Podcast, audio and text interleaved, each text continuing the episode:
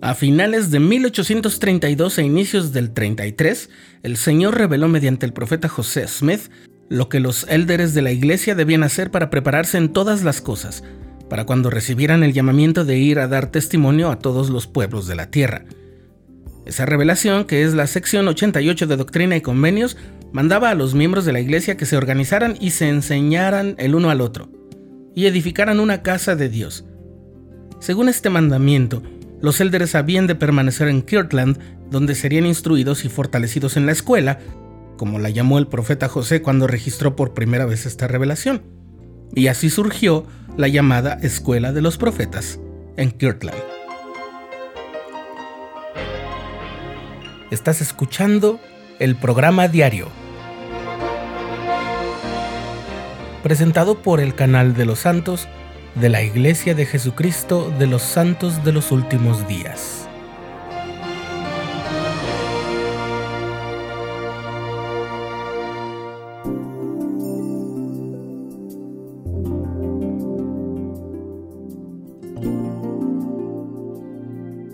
La concentración para instruir y formar a líderes espirituales en el mundo cristiano no fue inventada por los monasterios medievales, ni tampoco por la Iglesia de Jesucristo de los Santos de los Últimos Días, recién organizada en 1830. El Salvador mismo les mandó a sus apóstoles que se quedaran en la ciudad de Jerusalén hasta que fueran investidos con poder de lo alto. Y una parte de ese poder fue una serie de instrucciones especiales que recibieron, como se puede leer en el Nuevo Testamento. Además, ya desde el siglo XVII, universidades de gran renombre como Harvard y Yale tenían seminarios para la formación de personas dedicadas al ministerio cristiano, y muchas veces a esas escuelas se les conocía con el apodo de escuelas de profetas. Por supuesto, durante el segundo gran despertar, florecieron centros de enseñanzas de semejante naturaleza con diferentes denominaciones religiosas. El único problema era que los primeros santos de los últimos días no eran expertos ni académicos como para formar una facultad como aquellas escuelas, y tampoco tenían un edificio destinado a esas actividades. Se requirió mucho esfuerzo por parte de todos los miembros, en especial los élderes de la iglesia. La Escuela de los Profetas comenzó oficialmente el 22 de enero de 1833 en un cuarto de la tienda de Newell K. Whitney en Kirtland.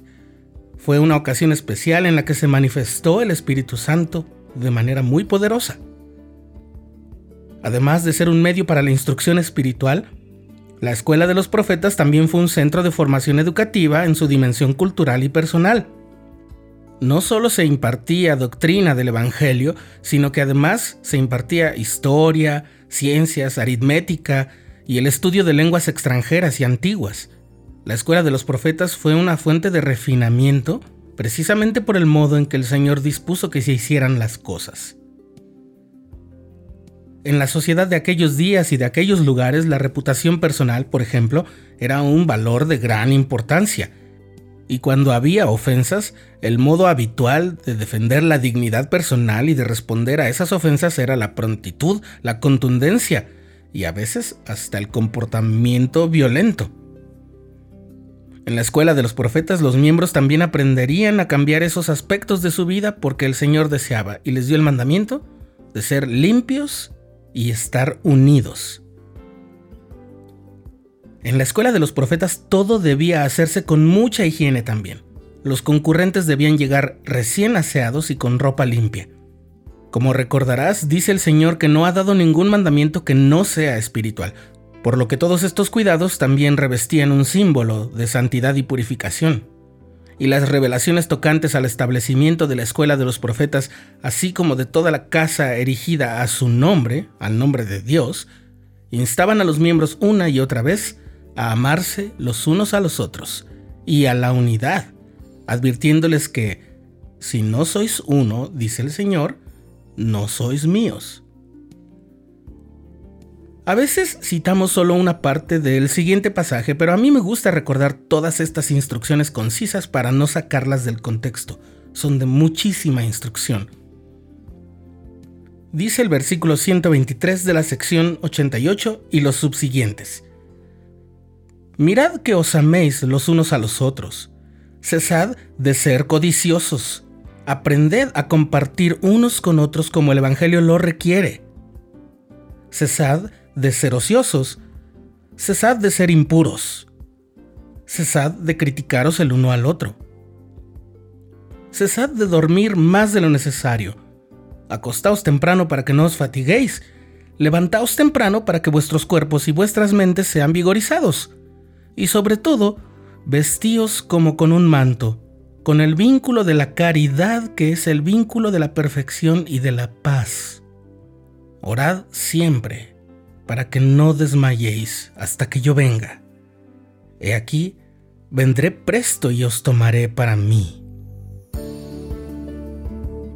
Como leemos en el capítulo Una escuela y una investidura del libro Revelaciones en contexto, de donde hemos tomado la mayoría de los datos de este episodio, el profeta José se preocupaba mucho porque hubiera armonía entre los líderes de la iglesia en Ohio y en Missouri. Los obispos de la actualidad suelen estar igualmente preocupados por lo mismo, así que comprenden perfectamente los sentimientos del profeta. Hoy, la escuela de los profetas no existe, al menos no con ese nombre, pero sí hay programas de la iglesia que son herederos directos de ella.